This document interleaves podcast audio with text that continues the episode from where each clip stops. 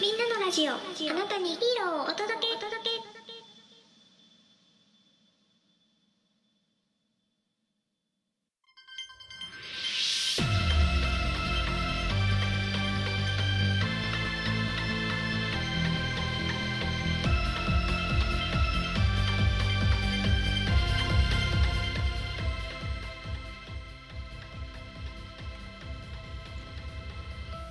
みんなのラジオへようこそ。この番組はあなたにヒーローをお届けをキーワードに特撮やヒーローのマニアックなお話やそうじゃないお話を紹介する番組でございます。メインパーソナリティはしゅんです。よろしくお願いいたします。あのー、めちゃめちゃ噛みましたね。で、えーこの番組はですねタム K さんの、えー提供でお送りさせていただきます。よろしくお願いいたします。うん。えっ、とね今日喋るのはまああのーちょっと嫌かなと思う人もいるかもしれない。まあでも、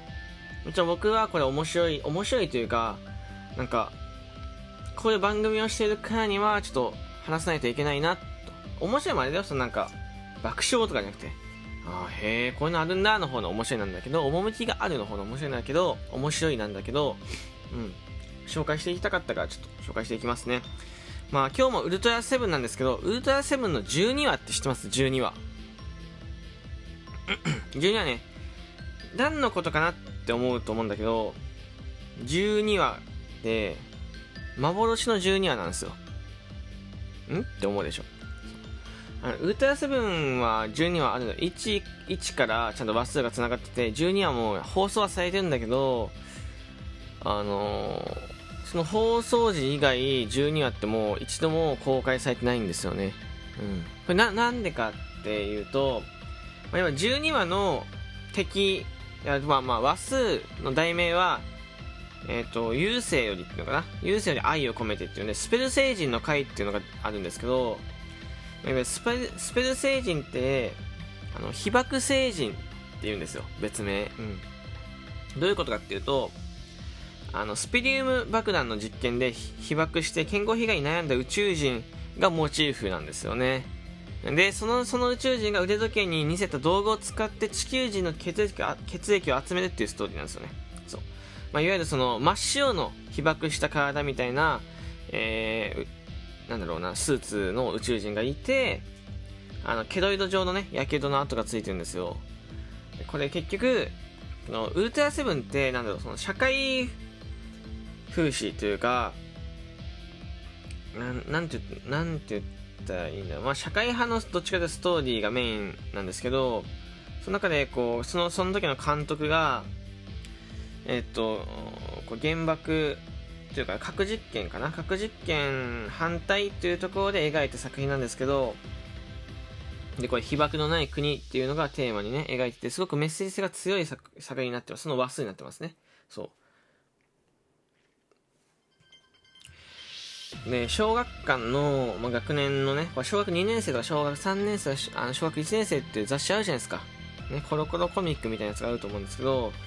あれの付録の怪獣カードには被爆政治というニックネームで紹介されたことがあるんだって。そう。ね、これね、うん。これを見た女女子中学生がですね、こう原爆被害の団体の関係者だった父親にね、こう相談したらしいで、その父親が出版社に抗議を起こしたことから結構全国的な問題になったんですよね。うん。で、まあ、被爆星人っていう名前とか、えー、まあ、こういうニックネームっていうのはね、あの、放送後に付けられた名前なんですよね。うん。で、1970年10月21日につぶやつぶらやプロのね、つぶらやさんは、社長ですね、社長は、えー、被爆者団体からね、抗議に、被爆者の団体の抗議に、もうウルトラセブンの12話の封印を約束するんですよ。うん、もう一あのー基本的には12話はもうね、あのーこっちの、あのー不域届きなので、あのもう差し控えますみたいなことして、まあ、50周年、ね、こう、ウルトラセブン50周年を迎えた時期に、あの今こそ解禁してくださいと、もう今だったら大丈夫ですよみたいな声が多かったんだろうけど、多かったというか、多かったらしいの、本当に押し寄せたらしいんですけど、あのやっぱ1970年から、えっと、もう、その、会社の方針としては何も変わってないですというか、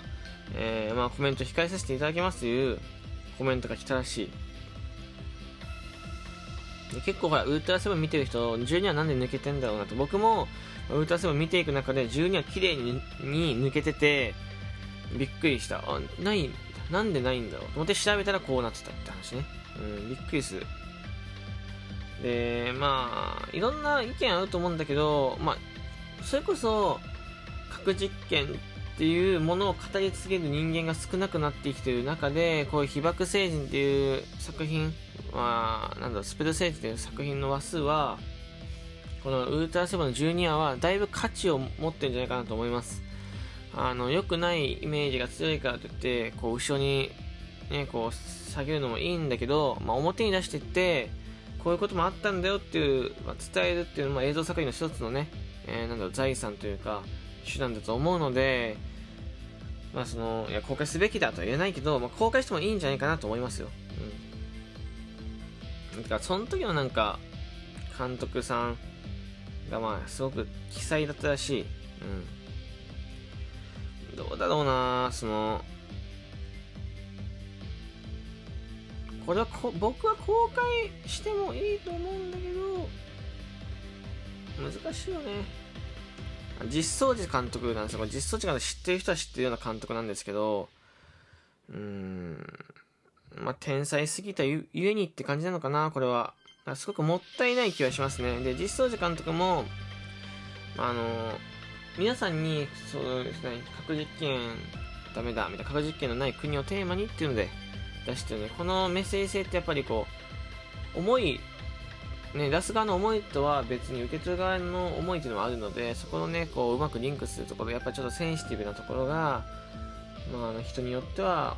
ね、こう、懸念する場所に、懸念する点にあったのかなと思いますね。まあでも50年封印するっていうのはよっぽど、こう、おつぶれやプロダクションも、まあ、考えたんだろうね、本当に。まあ、まあ、2011年にもね、大震災ありましたけど、まあそこでも結構放射線っていうのが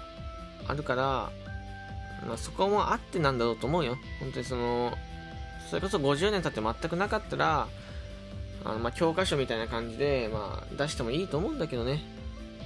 まあでも特撮こういうとこもあって面白いよねと思うよね。こういうエピソードというか、こういうなんか、都市伝説、12はあるんじゃ、あるのかないのか問題みたいな。ほんどんな理由で封印されてるのかみたいな。パね。12はないっていう都市伝説みたいな。12はもう一生公開されないんじゃないかとか。あるあると思うんだけど、ね、多分いつかね、僕はいつか公開されると思うの。うん。例えばね、こう、教科書とかに逆に12話だけピックアップするとかすると、あの、イメージ変わっていいんじゃないかなと思いますけどね。あの僕、ウルトラセブン10話まで見てて、12、10あ、11話まで見てて、12話ないのね、びっくりしましたね。話はどうなんだろうね、そう見てないか間には繋がってるのかな ?13 話、13話見てないんですけど、11話までしか見てなくて、13話と12話って繋がってるのか繋がってないのかわからないですね。こう、他の話数で12話触れるような描写があると、なお公開してほしいよねと思うね。普通に物語性、ストーリーと、ストーリー性としては繋げてほしいから。うん。今回はね、まあ、ウルトラセブン12話のこと話しましたけど、どうでしたか？なんか、もしかしたら当時見たことあるよって方がいらっしゃれば教えてほしいなと思います。えー、そしてね、お便り、えー、そしてギフトありがとうございます。まだまだ受け付けておりますよ。